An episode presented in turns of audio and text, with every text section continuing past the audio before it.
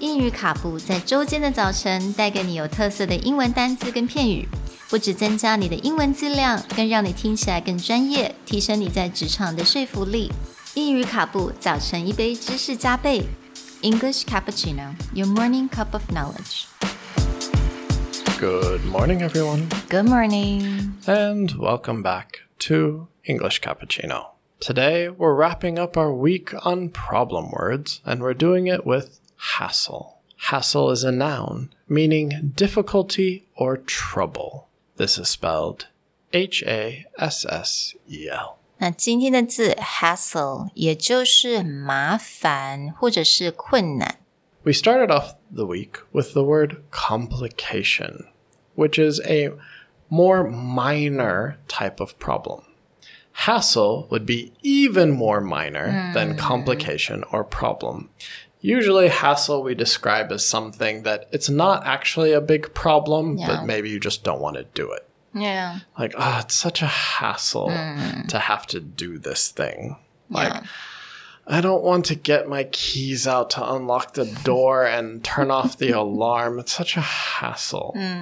Right? So maybe you don't want to be the first person in the office because you don't want to have to be the person to unlock the office. It's really not that big of a deal, but it's Yeah. kind of something you don't want to do. It's such a hassle. Yeah, I'll definitely say, 呃、hassle 这个字虽然它中文的意思是困难，但是老实说，我觉得它比较偏向小麻烦，它就是麻烦而已。麻烦的东西就是你不是非常想做，但是它其实你做了也不会也不会怎么样。It's not going to, you know.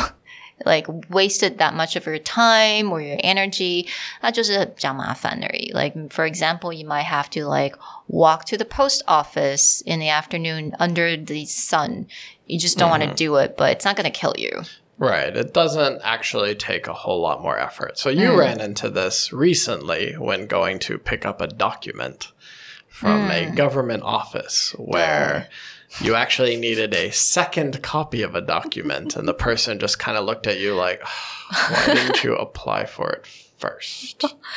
I know. Um, yes. 有时候当你要去申请某一些东西的时候，他会觉得很麻烦。It's such a hassle. It's not really a challenge for them to just key in my name again in the computer.